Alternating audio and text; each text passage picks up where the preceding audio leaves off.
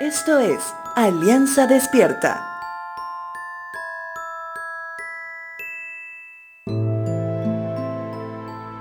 Creo que todos recordamos la escena entre Jesús y Pilato, cuando este último se lava las manos a pesar que consideraba a Jesús no culpable de los cargos que le acusaban cedió a la justicia iracunda de una turba que no comprendía lo que realmente estaba haciendo.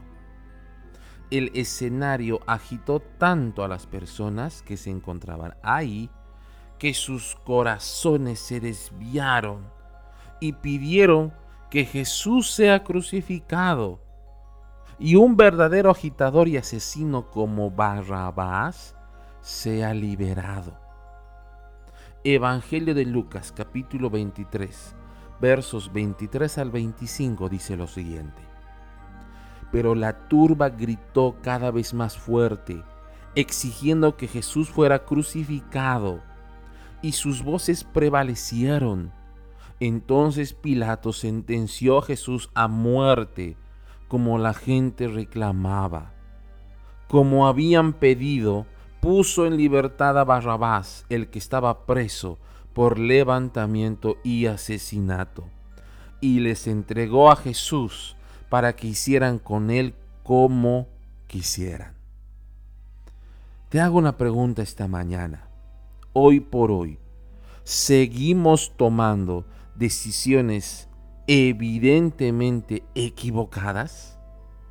Bueno, la gente prefiere aparentar una vida que no le corresponde y todo lo que tiene es prestado, es del banco.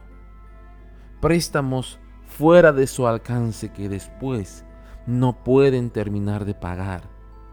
Las redes sociales se llenan de fotografías de familias perfectas cuando la realidad es completamente diferente. Los jóvenes no quieren dejar de seguir probando y dando calificaciones del 1 al 10 de sus respectivos amantes hasta encontrar el indicado o la indicada. Primera de Corintios capítulo 1 versos 27 al 29 dice lo siguiente. Y aunque la gente de este mundo piensa que ustedes son tontos y no tienen importancia, Dios los eligió para que los que se creen sabios entiendan que no saben nada. Dios eligió a los que desde el punto de vista humano son débiles, despreciables y de poca importancia, para los que se creen muy importantes se den cuenta de que en realidad no lo son.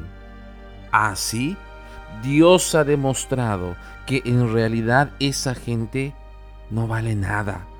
Por eso ante Dios nadie tiene que sentirse orgulloso.